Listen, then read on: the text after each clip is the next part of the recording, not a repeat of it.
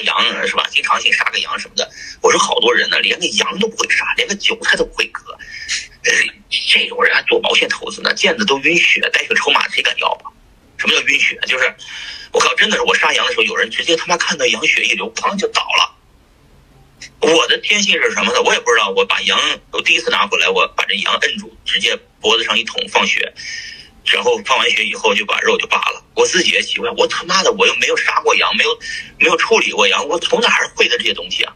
后来想想，心里带着。我山西人，山西人那吃羊肉的人挺多。我们经常在上学校的十字路口那些卖肉的店就看到，小时候很小，可能就六七岁，就经常站在那十字路口痴迷的看着那些杀羊的，当街杀羊，当街卖羊肉。其实从小看过，总是心里不怵，同时也会处理这事该怎么处理，最后就这么处理的，啊，最后就这么处理的，而且处理的还不错吧，咱们。这这带个筹码单，也敢捡吧？我的逻辑永远是这样：当天上飞刀子下来的时候，你千万不要用手接刀子。什么意思？就往下掉的时候，千万不要着急抄底；往下崩的时候，等着崩，有点耐性，等着刀子落地以后，没人捡的时候，你上去捡就行了。你别刀子往下溅雨、往下降落的时候，你拿手握刀去抢那个接刀子，你接到那刀子不是划一手的血吗？对不对？这我很形象吧？千万等着这个地，就是这就是这个刀子落到地上了，也梆梆梆梆梆，全到地上了，天空已经不掉刀子了，你再去接，先去捡，钱是捡来的，不是赚来的，同志们，你家抄底是赚不到钱的，你只有等，等这个烟头扔地上了，灭了，你才去捡，捡起来再抽两口，是吧？白挣钱，带血的筹码才要，不带血的筹码不要，啊，我说的很清楚了吧？带血的筹码。就是别人爆仓了，别人不想玩离场了，我们这会儿时候去捡筹码，啊，我们不能说在天下在今天爆仓，明天又爆仓，五万跌到四万，四万就抄底，四万跌到三万，三万就抄底，三万跌到两万八，跌不动了，你可以抄了，啊，还能跌得动，你千万别抄，这就是原理啊。当然你千万别去做空或者做多，那那我不建议啊，做多做空就相当于你跟那个赌场打台底，打台底人家加杠杆，对吧？表面上打一百万的，底下打的是四百万的。对吧一亏亏的不是表面的一百万，还要亏，呃，这个四百万，这就很难受，是吧？好，这个问题回答完了，我现在该回答第几个问题了？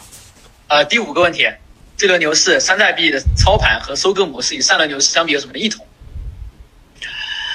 啊，山寨币这一轮的操盘和收割模式跟上轮牛市有什么区别？首先，上一轮的山寨币呢？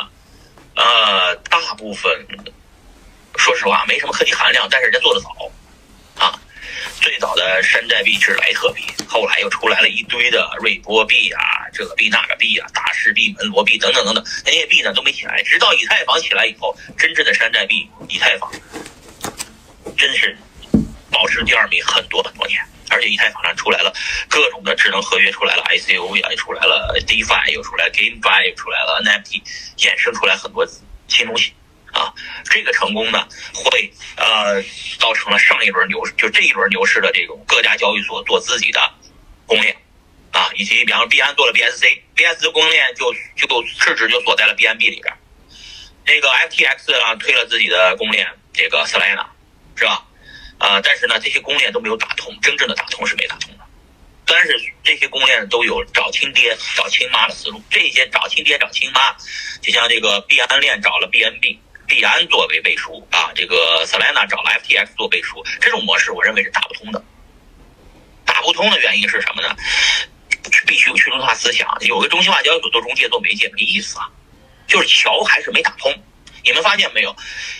币安的桥跟以太坊的桥是不太通的，必须你把币到中心化交易所币安里面换，才能放成币安的代币，才能去盘球上玩，还得中心化交易所经过一次 KYC 认证。巨鲸是不乐意从以太坊上做 KYC 去币安，然后把钱挪到币安链上去的。同样，Solana 也不会，太慢了。